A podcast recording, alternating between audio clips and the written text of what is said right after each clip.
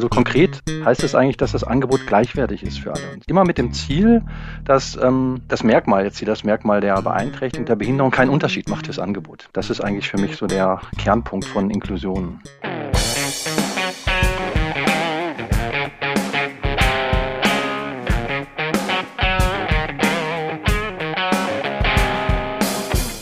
Ja, hallo da draußen und äh, herzlich willkommen zu unserem Podcast Counseling Professionals, der Familienberatungspodcast der LAG für Erziehungsberatung in NRW. Ähm, und wir beschäftigen uns ähm, jetzt heute in einer weiteren Folge und auch in den Folgen davor ja rund um Themen, die irgendwie was mit Erziehungs- und Familienberatung zu tun haben.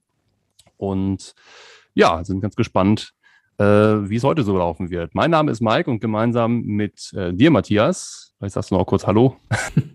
Hallo auch von mir. Machen wir heute unsere jetzt schon dritte Folge dann äh, zu einem Thema. Und wir, ja, wenn ich das heute so sehe, gleich mit zwei Gästen steigern wir uns ja so langsam in der Intensität. Und das spricht ja vielleicht auch für ein ganz besonders relevantes und spannendes Thema, Matthias, oder? Ganz genau. Das dritte Thema sozusagen ähm, in unserer Reihe ist ein ganz präsentes, weil es, glaube ich, jetzt auch mittlerweile die Erziehungs- und Familienberatungsstellen interessiert, die vorher da schwerpunktmäßig noch nicht so aktiv waren. Das ähm, hat natürlich auch mit ja, dem Kinder- und Jugendhilfegesetz zu tun, was sich langsam immer inklusiver zeigt. Aber das soll jetzt nicht der unbedingte Schwerpunkt sein. Wir haben aber echte Experten zu dem Thema Inklusion und äh, Behinderung ähm, hier zu Gast.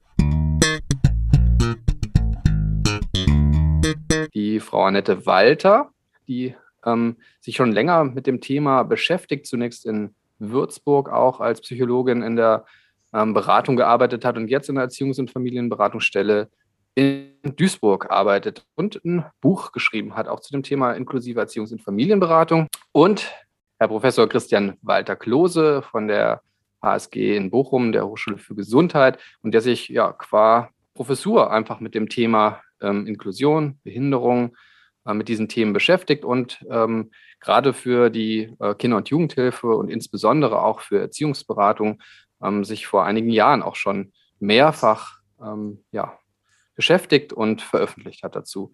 Also, das sind unsere Gäste heute. Ich hoffe, ähm, dass wir da ganz gut durchkommen, weil das ist ein sehr großes Thema. Man könnte sicherlich eine, ja, ja wirklich eine Stunde dazu füllen. Ich sage erstmal Hallo, dann können Sie auch erstmal Hallo sagen. Hallo Walter ja, Klose und Hallo. Ja, ja hallo, schön, dass hallo. Sie hier dabei sein können. Toll. Ja, viele Grüße auch von mir. genau. Und ich hätte direkt eine Frage an Sie beide. Da müssen Sie mal gucken, wer ähm, das jetzt als erste erster beantwortet. Nämlich, das ist erst eine sehr offene Frage Richtung, was bedeutet eigentlich Inklusion in Erziehungs- und Familienberatung? Also jetzt aus Ihrer Perspektive, vielleicht aus der praktischen, aus der wissenschaftlichen, wie auch immer. Was äh, fällt Ihnen dazu ein? Das ist ein Schlagwort, was jetzt schon länger natürlich kursiert. Ähm, was würden Sie sagen, wenn man diese Frage so offen an Sie richtet? Ja, äh, da beginne ich mal erstmal aus der praktischen Sicht. genau. Ja, Inklusion ist ja ein sehr großer Begriff, der eigentlich alle Menschen mit einschließt, auch mit unterschiedlichen Vorgeschichten und Merkmalen und nicht nur irgendwie eine bestimmte Personengruppe oder eine Lebenssituation.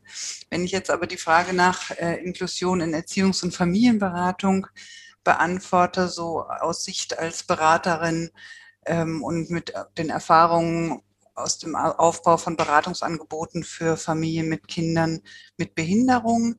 Dann bedeutet Inklusion in der Erziehungs- und Familienberatung konkret für mich, dass Familien, in denen ein Familienmitglied, zum Beispiel ein Kind, eine Behinderung hat, erleben, dass sie mit ihrer Lebenssituation und ihren spezifischen Themen in den Erziehungs- und Familienberatungsstellen Unterstützung erhalten und willkommen sind. Also ein Beispiel wäre zum Beispiel, wenn eine Familie sich anmeldet in der Beratungsstelle, deren ältester Sohn eine schwere syndromale Erkrankung hat. Was bedeutet, dass die Familie häufige Krankenhausaufenthalte irgendwie bewältigen und stemmen müssen, dessen kognitive und körperliche Entwicklung beeinträchtigt ist und der viel Unterstützungsbedarf im Alltag braucht. Welche Angebote können die zum Beispiel wahrnehmen? Es könnte sein, dass die Eltern Unterstützung brauchen, um mit der eigenen Auseinandersetzung mit der Behinderung ihres Kindes ähm, ja, klarzukommen, aber auch ganz andere familiäre Themen, die auch in allen Familien auftreten können, könnten Inhalte sein der Beratung. Vielleicht braucht der Junge selber ein Beratungsangebot, weil er Ausgrenzungserfahrungen macht, ähm, in sozialen Situationen Blödes erlebt hat und vielleicht dafür sich Unterstützung braucht. Aber auch gerade Geschwister haben oft nochmal Bedarf, vielleicht für ein Einzel- oder auch ein Gruppenangebot, wenn das möglich ist, weil einfach in der Familie viele Sorgen bestehen, sie vielleicht ambivalente Gefühle gegenüber ihrem Bruder haben, ja auch ihre eigene Rolle in der Familie oft eine besondere ist, sie oft sehr früh schon viel Verantwortung übernehmen müssen und das auch oft hervorragend tun, aber ja, so die eigenen Bedürfnisse dabei manchmal auch ja nochmal in den Blick genommen werden müssen. Und da können zum Beispiel auch Termine mit der gesamten Familie helfen, wieder Verbindungen zwischen den Familienmitgliedern zu stärken oder halt auch die individuellen Bedürfnisse der einzelnen Familienmitgliedern gemeinsam so in den Blick zu nehmen. Genau. So weit vielleicht aus der ja. Situation. Der großes, Sicht. Ja, ein großes Potpourri. Ähm, mhm. Gucken, Herr Walter Klose, was, ob Sie das überhaupt noch ergänzen können. Ja, vielleicht eigentlich mit einer anderen Perspektive ähm, einfach nochmal beschreiben. Ich denke, es ist jetzt ja schon sehr plastisch geworden, wie groß das Thema ist und wie viel, ähm, ich finde auch, wie hilfreich Erziehungsberatung und Familienberatung in diesem Kontext sein kann. Aus der wissenschaftlichen Perspektive würde man jetzt Inklusion definieren, einerseits als Prozess und ich finde das ganz schön, ich beschreibe ihn immer als Prozess, der das Ziel verfolgt, dass alle Menschen gleichberechtigt und gleichwertig in der Gesellschaft, in der sie leben, leben können und sich untereinander respektieren. Also diese beiden Dimensionen sind mir hier besonders wichtig. Und zwar, ähm, wie meine Frau auch gerade schon sagte, ganz gleich, welches Merkmal herausgestellt ist, ob es ums Thema Behinderung geht, ähm, genauso wie Menschen unterschiedlichen Alters, wie Menschen unterschiedlicher ähm, Herkunft oder mit, zum Beispiel mit äh, unterschiedlichen Erfahrungen, zum Beispiel Migrationserfahrungen. Also konkret, ähm, wenn ich das mal jetzt kurz auf die Erziehungsberatungs- ähm, und Familienberatungsstellen Angebote übertrage, heißt es eigentlich, dass das Angebot gleichwertig ist für alle. Und zwar gleichwertig auf allen Ebenen. Im Bereich der Bedarfe, die man kennt, dass man sich darauf einstellen kann, im Bereich der Methodik, die man sich für diese Personengruppe einfach auch ähm, ja, die man hat oder die man sich aneignet, ähm, im Bereich ähm, der Angebotsstrukturen, die man vor Ort kennt und mit denen man sich vernetzt, immer mit dem Ziel, dass ähm, das Merkmal, jetzt hier das Merkmal der Beeinträchtigung, der Behinderung keinen Unterschied macht fürs Angebot. Das ist eigentlich für mich so der Kernpunkt von Inklusion. Ja, vielleicht würde ich den Ball nochmal zurückspielen, ähm, vielleicht auch an, an, an Sie, Herr Walter Klose, so aus einer wissenschaftlichen, analytischen Perspektive. Ich nehme das nämlich häufig auch bei Fachkräften wahr, dass gerade so die Begrifflichkeiten ja sehr diffus sind teilweise. Also man redet manchmal von Behinderung, von Handicap, Beeinträchtigung, Disability, Einschränkung. Und ähm, also ich erlebe da schon häufig Unsicherheiten bei Fachkräften. Dann kommt noch dieser Inklusionsbegriff dazu. Wie würden Sie denn damit umgehen mit diesen verschiedenen Begriffen aus Wissenschaft und vielleicht auch aus der Praxis? So, was sind da so Ihre Ansätze? Aus meiner Sicht ist immer wichtig, dass äh, die Suche nach der passenden Begrifflichkeit nicht im Weg darüber, dafür steht, darüber zu sprechen. Also im Zweifelsfall sagen Sie mit dem richtigen Herzen und der richtigen Idee und der passenden Wertschätzung den Begriff, der aus Ihrer Sicht gerade passt. Und wenn sich jemand dann ähm, falsch ähm, angesprochen fühlt, ähm, dann können Sie es ja auch richtig stellen, weil Sie ja die Haltung im Hintergrund haben, dass Sie eigentlich niemanden damit verletzen wollen. Das ist für mich grundlegend. Mhm. Von daher, ähm, ähm, genau, ähm, ist das so das Punkt eins. Punkt zwei ist, wenn man sich die Begriffe anschaut, dann ähm, kann man ganz gut, finde ich, mit dem Sozialgesetzbuch und dem aktuellen ähm, Begriff, der dort, dort verwendet wird, ähm, ähm, ja, den verwenden und nutzen, weil man ähm, damit relativ weit kommt. Also äh, Behinderung dort nach dem Sozialgesetzbuch hat sich verändert im Vergleich zur vorherigen Vorstellung, die wir früher hatten. Da war eher die Idee, auch umgangssprachlich ist die noch sehr stark vertreten, dass eine Person behindert ist, wenn sie ähm, eine körperliche, motorische Beeinträchtigung hat oder nicht sehen kann. Die sieht nicht, deswegen ist sie behindert. Oder ein Hilfsmittel nutzt. Die fährt im Rollstuhl, deswegen ist sie behindert. Dieses Konzept, das äh, Behinderung als personenbezogenes Merkmal definiert, ähm, das hat sich in den letzten Jahren gewandelt, weil wir Behinderung jetzt ähm, zusätzlich noch sehen als ähm, Wechselwirkung mit umweltbedingten Faktoren. Man wird behindert. Also die Umwelt und ähm, im Sozialgesetzbuch steht, ähm, wenn wir hier zu tun haben mit umweltbedingten Barrieren oder negativen Einstellungen, dann trägt die Umwelt dazu bei, dass eine Person behindert wird. Nochmal zusammengefasst, jetzt ohne mhm. groß ähm, lehrend ähm, hier zu ähm, wirken, haben wir dieses Konzept der Beeinträchtigung, das ein individuumsbezogenes ist. Eine Person kann beispielsweise nicht sehen und ist sehbeeinträchtigt. Eine Person ist behindert dann, wenn sie neben dieser Sehbeeinträchtigung zusätzlich noch eine Teilhabebeeinträchtigung im Wechselspiel mit umweltbedingten Barrieren hat. Und vor dem Hintergrund sind diese Begriffe Beeinträchtigung, Behinderung relativ, ähm, kommt man dort relativ weit mit. Ja, interessant, weil ne, das ist ja wirklich was, was sich jetzt äh, auch stärker geändert hat und was auch immer mehr irgendwie in die, ja, in die Lebensrealität im Prinzip von Menschen ohne Behinderung ähm, einsickert. Ich würde noch mal gern ähm, Bezug nehmen auf das, äh, was Sie auch ge gesagt haben und ausgeführt haben, äh, Frau Walter, am Anfang. Sie haben ja schon so ein bisschen auch Beispiele mh, hm, ja, skizziert, wie könnte das aussehen? Also Familien mit einem mit einem Bedarf einfach an, ähm, ja, an Beratung in dieser besonderen Situation. Und ich würde noch mal da vielleicht auf diese Herausforderungen äh, für die Fachkräfte äh, zu sprechen kommen, weil das sind ja Familienberaterinnen, Erziehungsberaterinnen mit äh, ja meistens therapeutischen Ausbildungen, die aber nicht speziell, also meistens nicht speziell noch mal auf diesen Punkt Behinderung oder so ähm, geschaut haben. Und dann gibt es ja auch verschiedene ja, Klassifizierungen und auch verschiedene Arten einfach von Behinderungen, also körperliche, seelische, geistige. Ähm, wo sehen Sie Herausforderungen für die Menschen, die jetzt eigentlich schon sehr professionell natürlich bisher mit Familien in schwierigen Lagen ähm, zu tun hatten? Sind das, äh, Sie hatten es äh, so schon angeschnitten, äh, sind das vielleicht gar nicht so unterschiedliche Themen, äh, die dann da kommen oder doch? Also viele der Themen, denke ich, sind tatsächlich ähnlich, aber sie haben manchmal eine andere Intensität oder eine andere, ähm, ja, noch, noch eine andere Bedeutsamkeit vielleicht. Ähm, so aus, aus meiner Arbeit mit den Familien, aber auch so aus Rückmeldungen von Kolleginnen und Kollegen, ähm, die so im Rahmen von Fortbildungen, die ich auch zu dem Thema gegeben habe, kamen, waren so als besondere Herausforderung oft schon alleine dieser Punkt genannt, was Sie eben auch schon so angedeutet haben. Es kommt jemand in die Beratungsstelle, der sieht vielleicht ganz anders aus, als ich es so gewohnt bin. Der bewegt sich anders, der kommuniziert anders. Ähm, das ist schon erstmal schon im ersten Augenblick vielleicht etwas, wo ich erstmal so mich frage, oh, kann ich das denn so? Ähm, kann ich da hilfreich sein? Kann ich da ähm, mit dem Wissen, mit dem Know-how, mit meinem Werkzeugkoffer sozusagen, den ich habe, dieser Person oder dieser Familie gut helfen das ist äh, sicher ein, ein Thema, was viele vor allem im Vorfeld, noch vor dem ersten Termin, bevor diese Situation kommt, oft großen Frage stellen und was sicher auch nicht ganz unberechtigt ist, weil es Sinn macht, sich ein Stückchen auseinandersetzend mit diesen Themen, ähm, vielleicht auch sei es über Tag der offenen Tür, über ähm, Kontakte. Manche Menschen kennen natürlich auch aus dem privaten Bereich oder auch aus Praktika oder früheren beruflichen Erfahrungen Menschen mit verschiedenen Formen von Beeinträchtigung. Aber wenn nicht, dann macht es sicher Sinn, sich da einfach ein bisschen auch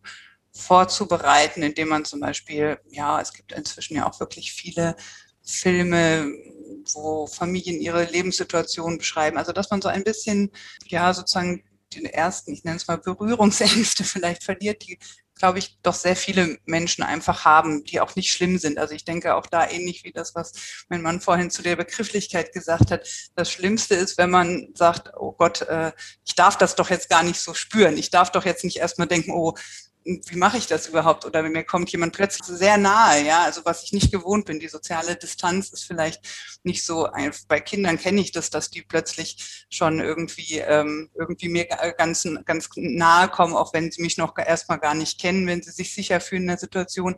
Aber wenn plötzlich ein erwachsener Mensch, der, dem ich auf Augenhöhe bin, mir nahe kommt, muss ich damit auch einen Weg finden und damit umgehen und kann auch mit meinen eigenen Ängsten dann mal konfrontiert sein. Und ich denke, das sind so Themen, die herausfordernd sein können und halt die Frage der eigenen Fachlichkeit und wo kann ich mich da vielleicht ja, kann ich vielleicht erstmal hören, was will die Familie eigentlich von mir? Also das ist, denke ich, ein wichtiges Thema. Sind das Themenbereiche, wo ich etwas denke, mit meinem fachlichen Know-how beitragen zu können und nicht. Und wenn es so ist, dass ich denke, das kann ich nicht so gut, ist, liegt es daran, dass es nicht in den Themenbereich der Familienberatung vielleicht reinfällt. Das kann ja gut sein. Dann ist es auch gut zu sagen, da gibt es andere Einrichtungen, die das besser können, wenn es um Förderung spezifisch geht oder eine ganz differenzierte interdisziplinäre Diagnostik oder sowas. Oder sind es wirklich die Familienthemen und es liegt an mir, dass ich mich ein bisschen weiter in, informiere, dass ich von den Eltern, von den, von den Geschwistern höre, wie ist das denn eigentlich? Wie ist die Situation? Wie kommuniziert ihr? Wie wie ähm, ist das, wenn ihr in der Öffentlichkeit unterwegs seid und es fällt einfach aus, dass dein Bruder ganz anders aussieht als du zum Beispiel. Ja? Also da einfach auch die Offenheit von den, von den Familien zu lernen oder halt auch mit Fachleuten sich mal auszutauschen. Dafür dann ganz wichtig die Vernetzung mit Stellen, dass man sagt, wie, wie kann denn Kommunikation in der Beratung funktionieren, wenn ich jemand habe, der nur über Gebärden ähm, kommuniziert? Gibt es da Dolmetscher? Also die gibt es natürlich, aber kann ich das organisieren, dass wir die auch haben für die Beratung? Wie kann das sein? Was Wichtiges. Und ich finde eine, ja, einen Punkt vielleicht noch kurz zu den eigenen Gefühlen. Also ich denke, das ist so ganz wichtig, auch weil wir natürlich in der Beratung mit diesen Familien oft mit sehr elementaren Themen beschäftigt sind. Also da geht es um Kinder mit Lebens, also deren Leben aufgrund der Erkrankung oder der Beeinträchtigung, die es hat, eventuell kürzer sein wird. Also es geht um Themen wie Tod oder Schmerzen oder Ausgrenzung, Isolation. Das sind natürlich Sachen, die wir uns alle als Menschen sehr, sehr, ja, auch persönlich treffen. Und da, ähm, oder auch Eltern, die ihre Lebensentwürfe völlig auf den Kopf stellen müssen und verändern müssen.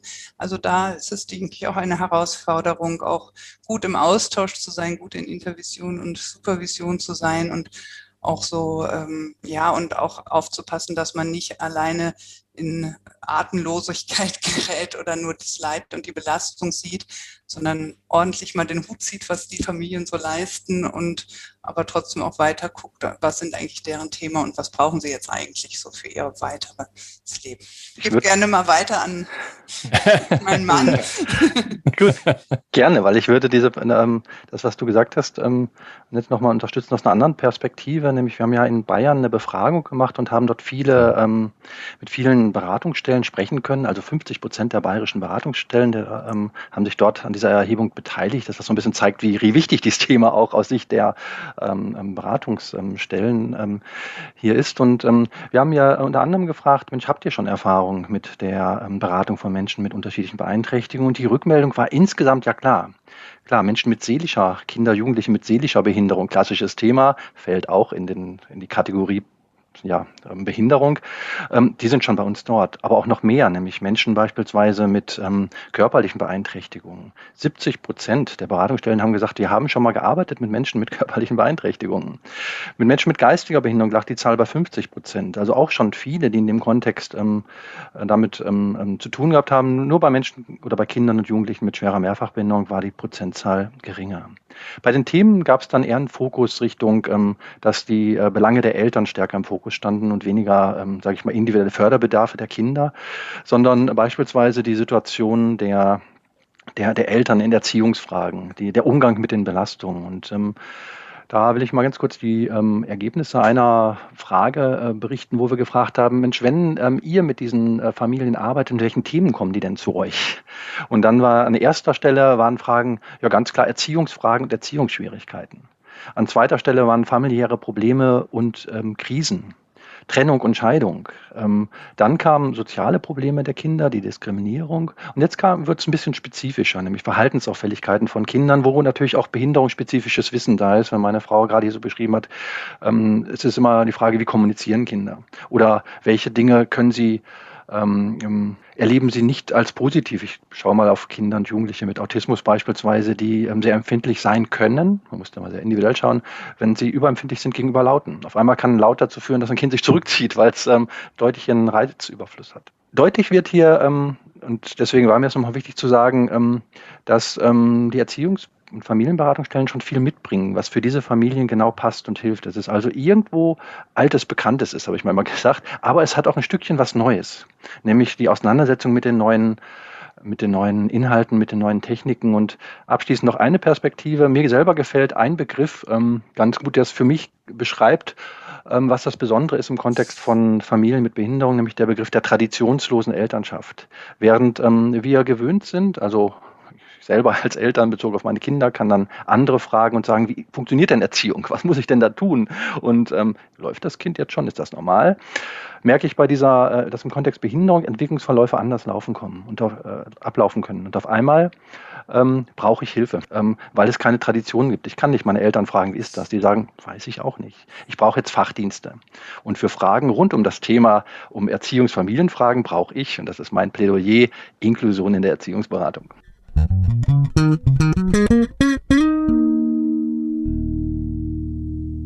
Ja, ich finde das, ich das total super, wie Sie so miteinander ins Gespräch kommen. Ich glaube, Matthias, wir waren also selten äh, so gefordert, ne? Also das ist schon schön, Ihnen zuzuhören. Das ist so perfekt, weil Sie haben jetzt gerade auch eine Frage noch ähm, vorweggenommen und haben die eigentlich super beantwortet zu diesen ganzen äh, statistischen Rahmenfragen auch, um welche, ja, mit welchen Behinderungsbildern haben wir es auch in der Erziehungsberatung zu tun. Ich finde, das haben Sie jetzt also super ausgeführt. Deswegen können wir eigentlich schon so zu der Frage kommen, die uns ähm, und die auch vielen Fachkräften da draußen auf den Nägeln brennt äh, und die ja jetzt auch gerade auch fachverbandlich und fachpolitisch auch schon diskutiert wird.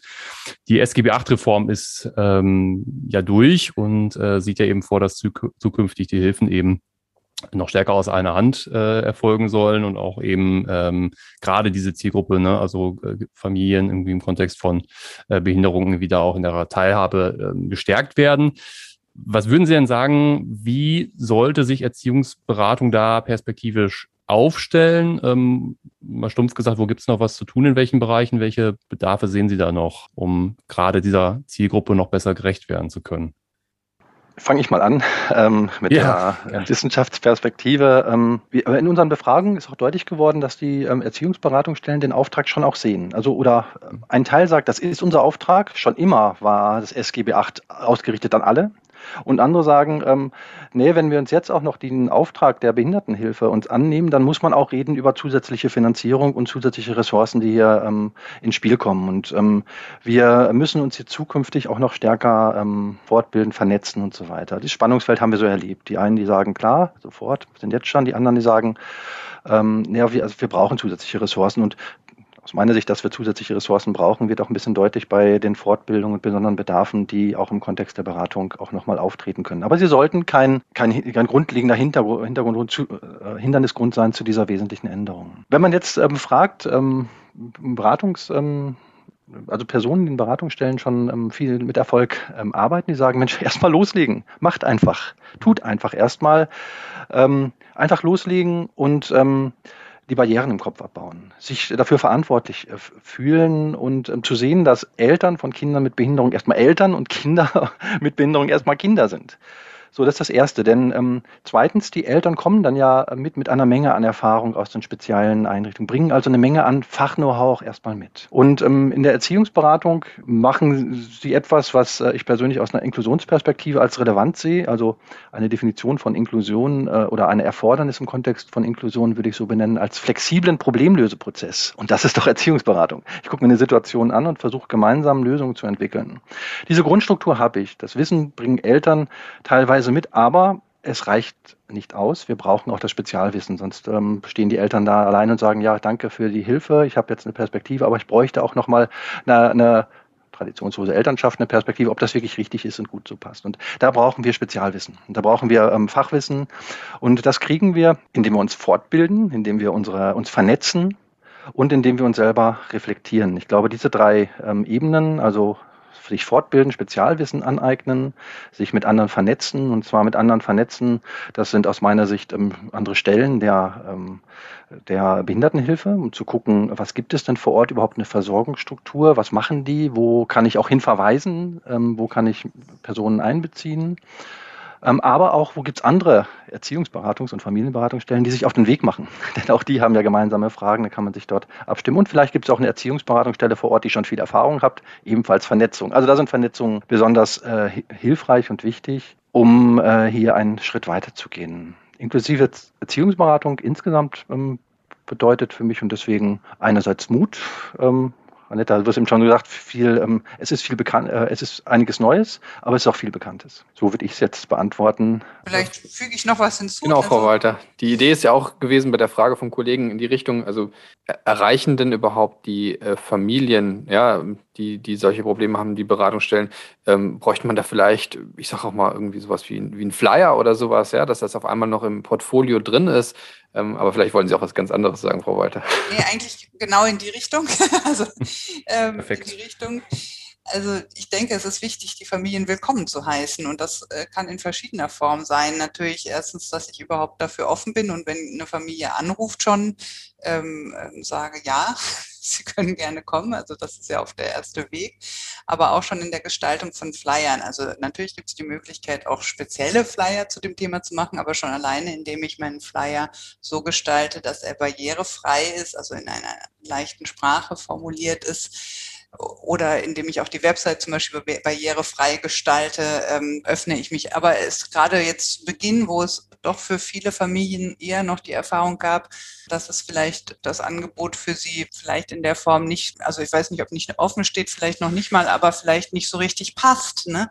Macht das schon Sinn, gerade auch wenn man sagt, wir machen uns jetzt auf diesen Weg, müssen wir, aber wollen wir auch, ähm, zu sagen, ja, äh, wir, wir laden in irgendwie einer Form speziell ein, dass wir sagen, ja, wir sind für dieses Thema offen. Viel kann dann natürlich über Kooperationen laufen, also dass einfach die Fachkräfte, die mit Menschen in Verbindung sind, sei es die Frühförderstellen, die ja eh schon, also meine Erfahrung ist auch, dass in diesem frühen Bereich die Frühförderstellen viel übernehmen, wo dann vielleicht Erziehungsberatung oft parallel nicht notwendig ist, ne, aber dass die dann auch sagen, gut, wenn jetzt das Kind in die Schule kommt, fällt das mit Frühförderung ja weg. Ne, dann gibt es aber für die familiären Themen oder andere auch das Kind betreffende Themen die Erziehungsberatung stellen. Genau, also das denke ich ist sehr wichtig und ich würde mich auch sonst bei der Frage, dem, was mein Mann schon sagte, was auch andere BeraterInnen gesagt haben, also offen sein, sich trauen und neben dem Mut, der auch schon erwähnt wurde, glaube ich, auch mit einer gehörigen Portion Demut auch an die Sache rangehen. Also ich kann nicht alles wissen, ich muss auch noch nicht alles wissen, sondern wie mit allen Familien wir stehen ja immer wieder vor ganz neuen Themenbereichen und erstmal sich öffnen und aber dann auch vielleicht eigene Grenzen erkennen und zu überlegen, okay, das kann ich vielleicht nicht. Wo gibt es da vielleicht Möglichkeiten? Also sich auf den Weg machen und offen und neugierig sein, das ist, glaube ich, die Chance, dort gut die, die Familien zu unterstützen und ihnen ein passgerechtes Angebot zu machen, weil ich finde jede einzelne Beratung sowieso bei uns, aber äh, immer, aber ähm, hier nochmal im besonderen Maße ist sehr, sehr individuell. Dafür ja. muss ich einfach, darf ich nicht sagen, ich muss auf den Koffer zurückgreifen, sondern muss einfach mit dieser Offenheit rangehen.